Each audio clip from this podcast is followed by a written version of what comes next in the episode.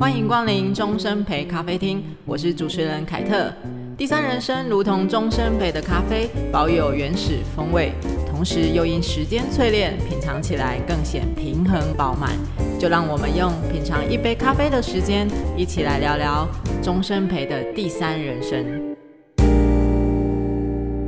各位听众朋友，大家好，你听过国际男人节吗？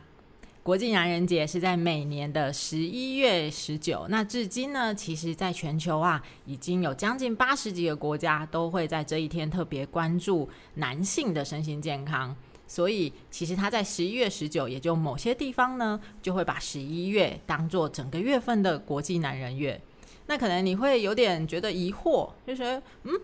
我们有国际妇女节，那是想要提升女性的权益。那男生的权益不是也很够了吗？为什么还需要一个国际男人节啊？但其实哦，无论是国际男人节，或者是我们台湾比较习惯的三八妇女节，这两个节日啊，其实他们想要谈的，呃，都是一些男性或者是女性这两个性别，他可能可能所遇到特有的社会也好、教育也好，甚至文化的议题。所以国际男人节呢，它普遍呢在公众上面的推动是希望大家能够注意到几件事情，就是第一个，呃，特别是男性的一些歧视，这里的歧视其实跟女性的歧视就有有点不太一样，而是类似呃所谓啊，男生一定等于要怎么样，比如说男生等于不能哭，男生等于要男子气概，这就是这里想要谈的男性的歧视。再来就是男性健康，身尤其特别是心理健康的议题，那以及两性之间的性别关系的平等那的推广等等，这些都是国际男人节想要去让大家能够重视的。所以，既然是国际男人节跟国际男人月，我们这个月的专题分享就要邀请到一个帅气的中年男子，他是来自我们的呃。证券公司的高级主管真的很高级哦，退休的一方哥，今天特别邀请一方哥来跟我们聊聊国际男人月，甚至是作为一个男人，作为一个所谓的中年男子，在长大变老的路上，有没有什么呃要跟我们分享的，甚至是属于一方哥自己的生命经验，也或许会带给您不一样的思考方向。我们欢迎一方哥。大家好，我是王一方。好。一方哥在我眼前，就是大家听众可能看不到，但是在我眼前，一方哥就是虽然是白发，但是是那一种很帅气，然后会发亮的白发。然后一方哥的眼神是那一种很坚定，可是你又会感觉得出来，听他说话语调，你就会知道哦，他其实是一个很温暖，然后很我觉得是很中中肯的一个人，可能跟财经的背景也有关系哦。谢谢我。这样的夸奖实在不敢当啊！我我一帆哥怎么这么说？我觉得哈，一帆哥就是代表了某种形态的帅气的中年男子。可是这个帅气，你还是会感觉得到，一帆哥其实经历了很多呃人生的一些属于他自己的生命经验。那一帆哥是不是可以先跟我们聊聊看？你觉得作为一个中年男子啊，首先就是你觉得在退休前跟退休后。做一个中年男性，生活上或心态上有没有什么不一样？呃，退休前当然是以工作为主，啊，时间很满，就是说，甚至于都会有加班的时间，所以 自己属于自己的时间并不多，啊，那个要照顾家庭，工作为主，要照顾小孩，所以很多事情都没有办法去做很深入的思考。那退休了，基本上到了退休年龄的时候，大概是小孩也都一定的成长了，家庭的一个负担就变成小了，啊，所以变成说你在经济上的一个压力就会变成比较没有，啊，那退休了以后就是要去，重点就是说你要如何去安排自己的一个生活，那这个生活呢，呃。不是说就是这个看电视啊，打打太极拳，啊，就是做一些自己喜欢的工作，啊，做一些喜欢工作。我们退了，并不是说就就整个都就是啊，就是像我刚才讲的，就是看电视而已，啊，我们必须要找到自己喜欢的工作，觉得自己有一工作而且年轻的时候想做而没做到的这些事情，啊，那这是我对退休前跟退休后的一个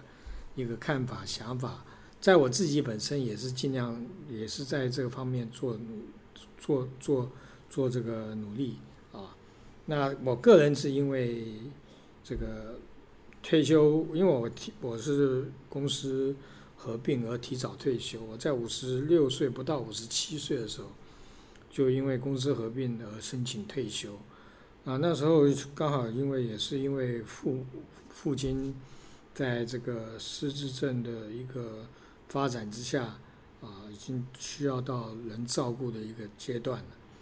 所以刚好退休的时候，主要也在这个 退休后的大概三四年的时间，是以照顾父亲跟照顾母亲为主。那我以个人来讲的话，因为我比较晚生小孩，所以小孩也在这段时间也是刚好在国中、高中这段阶段也是呃需要人照顾，所以我在退休的前四五年的时间，还是以照顾这个父母跟家庭为主，呃，可能并不像一般人的所谓的退休。啊，这个从工作上退休下来的一个状况，那我一直到最近三年、四年、三年、四年的时候，才感受到这个所谓一般的退休生活。啊，就是说，因为父亲过世了以后，就是属于是自己时间比较多了，所以在这段时间，我也就找了一些自己喜欢的工作。啊，譬如说这个。呃，学习冲泡手冲手冲咖啡，啊，做些义工，甚至于我喜欢阅读，啊，到这个喜欢到图书馆，啊，最近疫情不准去了啊，在那个之前，这个我几乎每个礼拜大概会有会有两个两个半天都会在图书馆。那我也个人也喜欢看电影，所以我每个礼拜几乎最近也一年一年多也没看了，因为疫情的关系。以前在这个之前，大概每个礼拜我也会去看一场电影。我喜欢看电影，啊，所以就说做自己喜欢做的事，享受退休生活，然后在在这个经济压力并没有那么大的这个状况之下，过自己的退休生活，这是我个人的一个经验。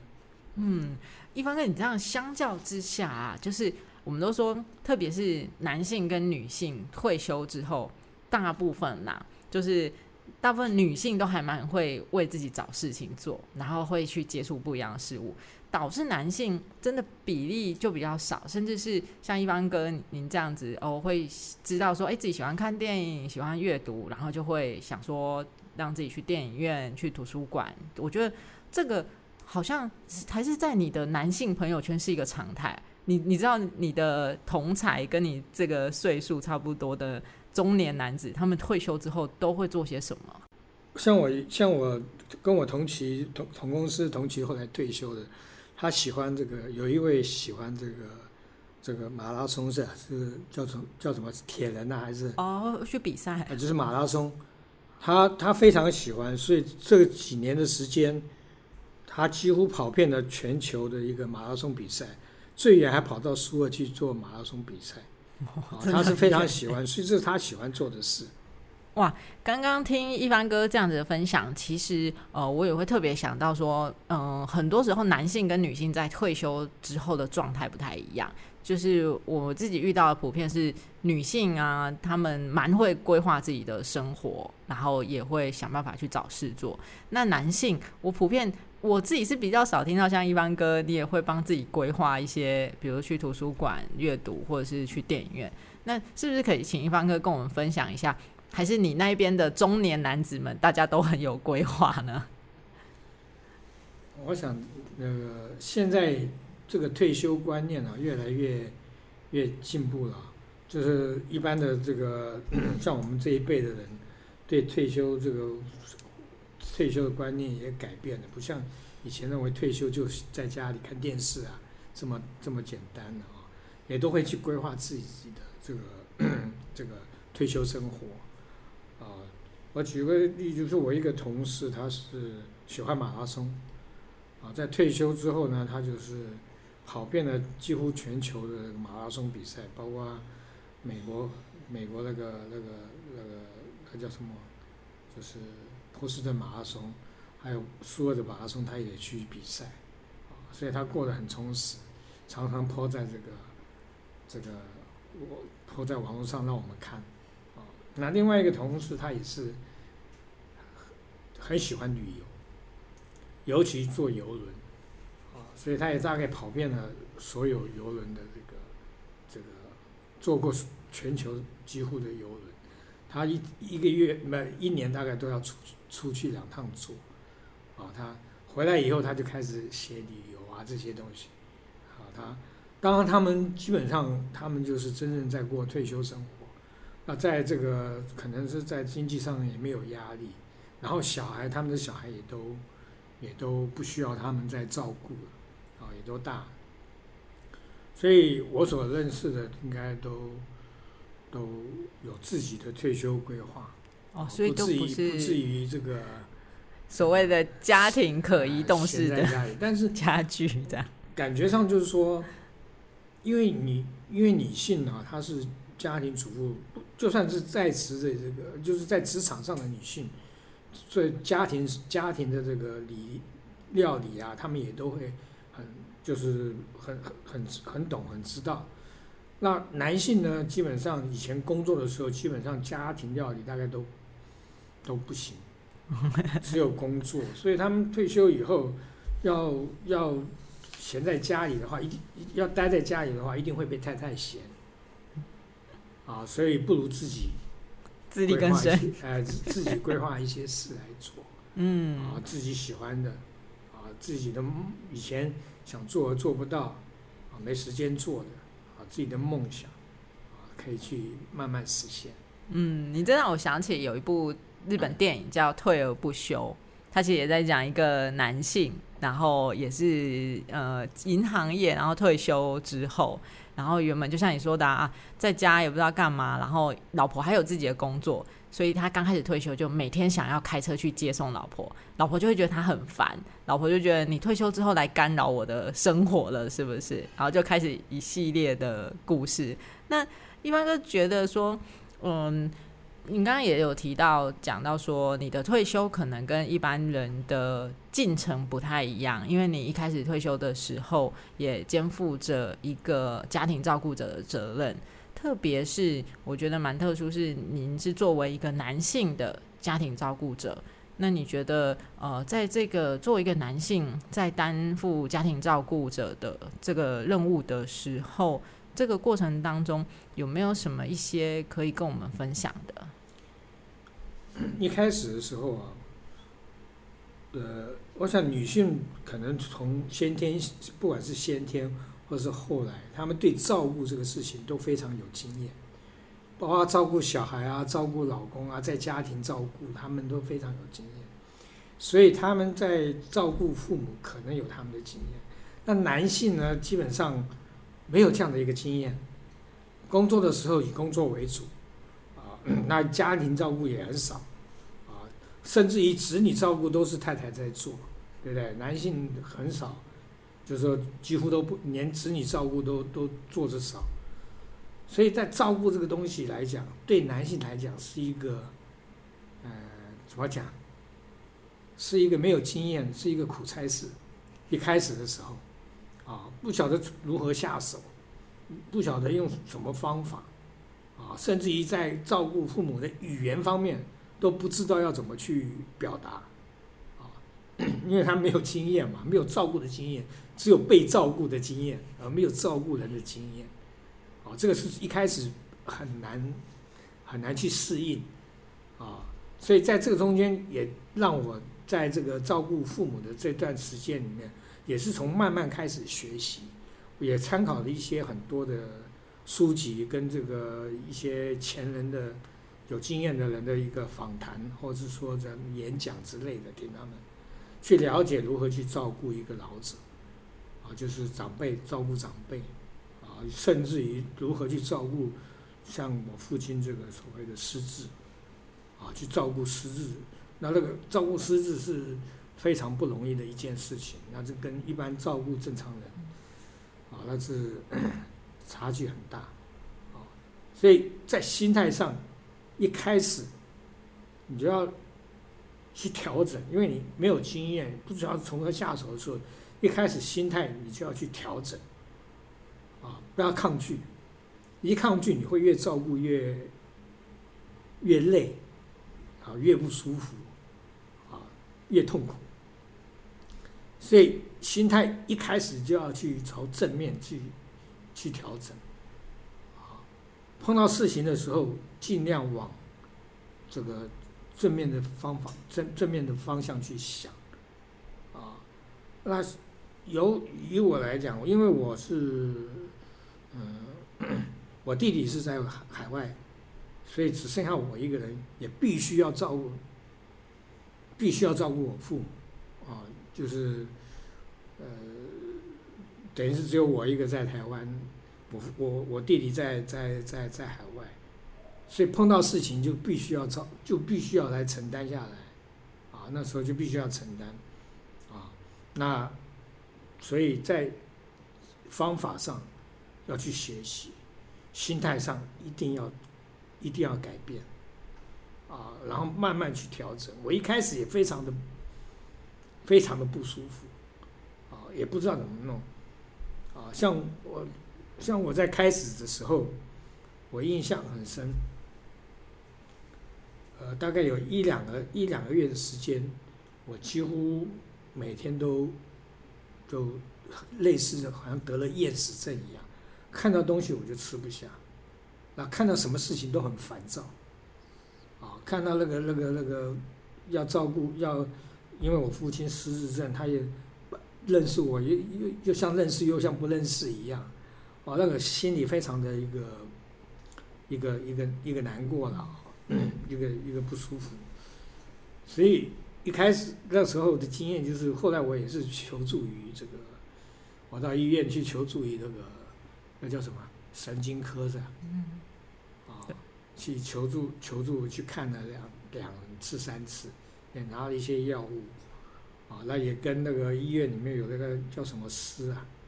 社工师还是什么师，什么什么什么，反正就是有也谈过两三次，啊，每次大概是半小时的时间，慢慢就改变心态，啊，这是我的经验，不代表个 其他人经验。我的意思是说，男性跟女性啊，一开始就是。因为有不同的经验，女性开始，你看她从小照顾小孩，她懂得怎么照顾，对不对？那他们对父母的体贴也是比男性来的高很多，所以男性要开始接受照顾这件事情，是是不不容易的啦。嗯，我觉得一康哥讲到一个很关键的，其实。真的不能不说，社会文化其实会对一个人产生很深远的影响。就像你刚刚讲到，可能女性从小就会被赋予一些哦，你要懂得照顾别人或者是体贴他人的一个心态。那甚至一些你说准备吗？对，好像也是一种潜移默化的准备。但相对的，男性就会比较缺少这个部分。可是我觉得一帆哥，你刚刚分享一个很珍贵的，就是。无论我相信，不论是男生或者是女生，当他必须去谈到照顾、去接触到照顾这一题的时候，其实有有一些资源、有一些方法是你可以去找的。所以我我其实真的很少听到，就是男性的照顾者他会知道，像一帆哥一样，会去跟医院的你说去晤谈，然后可能是社工师，甚至自己去求助。因为现在很，其实我们目前看到比较多男性的心理健康议题会存在于说，男性会认为求助或者是我去求助等于我被他人照顾，这是一个很丢脸的事情，所以才会导致说很多男性的心理健康议题，他们最终呃就会比较让人家可惜的是，他可能最终会以比较激烈的手段，然后去解决这个议题，比如说自杀也好，或者甚至是呃带了伤害别人的情况，那。我觉得一帆哥，你当初是怎么想到说，你应该说你当初在想说啊，那我是不是应该要找别人谈谈，或是我要找一个嗯，比如身心科的医师谈谈的时候，你那时候会想过啊，还是不要让别人知道比较好？诶，我个人是不会，因为我那时候真的觉得自己已经有有病了。因为我那时候就是类似像我讲，我不晓得是不是厌食症。我看到我明明肚子很饿，但是看到这个一碗饭，我就有作呕的感觉，根本吃不下。然后呢，我每到下午我就肚子就就闹肚子。早上还好，下午就一定闹肚子，每天都这样子，持续了大概有一个月左右的时间。我觉得我自己病了。我说我就，而且我认为我。那时候因为只有我照顾我父母，我弟弟在海外，所以我那个责任我不能不扛。那但是我自己又觉得我自己好像扛不下来，生病，所以我必须要求助，我必须要让我自己健康，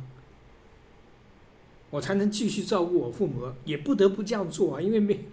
因 为没有没有人了，啊，没有没有没有其他替代替代的人了。所以我必须要这样做，啊，我必须要让自己去解决我自己的一个身心的问题，甚至于健康的问题，让自己好起来，我才有办法啊。要不然我父母怎么办？我自己病倒了，我父母怎么办？我那时候的想法是这样子了，嗯，所以我必须必须要这样做，嗯，我觉得这真的是一个很。你刚刚说的，呃，你一开始就要很给自己有一个正面的心态。其实我们都知道说，呃，照顾也好，或者是人生这条旅程本来就会有很多挑战。有时候正面心态只是一个开始，这个过程当中你一定会遇到很多你需要可能加倍正面，可是或者甚至你无力正面的时刻。那一帆哥最后可不可以跟我们呃，比如的。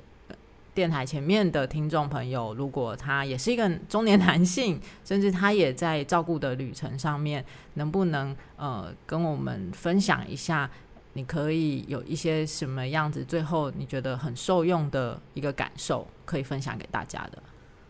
我想，假如说 你有，就说有碰到这样的一个可能问题的话，啊，看他虽然你有可能现在目前来讲。你的父母还不到要人这个这个全心照顾，可是我觉得就是说，在这个时间点的话啊，你必须要先去多学，未来对替替未来做准备，多看多理解多看一些这方面的书，甚至于这方面的演讲，这些都现在都很多，然后去了解老年人。去先要去了解老年人，那他们得得到那个要万一需要长照的时候，现在台湾台湾统计啊，大概有有有这个七点三年的时间啊，要被照顾，所以我们都有可能碰到，现在的中年人都有可能碰到，啊，所以先去了解，先去心态上先去改变，先去先去接触。等到你碰到的时候，你才有方法，你才能够才能够知道怎么去照顾这些老者，啊，所以事先准备太重要了。我当初就是没有这样一个事先准备，呀，这个这个一直在工作上面，然后一退休又碰到父父亲这个失智开始需要照顾的时候，可以说是措手不及。那时候才开，那时候造成身心压力非常之大，所以造成我觉得自己有病，然后才慢慢去去学，去了解，啊，怎么照顾老者，尤其怎么照顾失智者，啊，所以现在的中年人或许还没碰到这个问题，但是呢，我不敢说百分之百以后会碰到，但是很有很大的机会会去碰到，所以先做准备。对，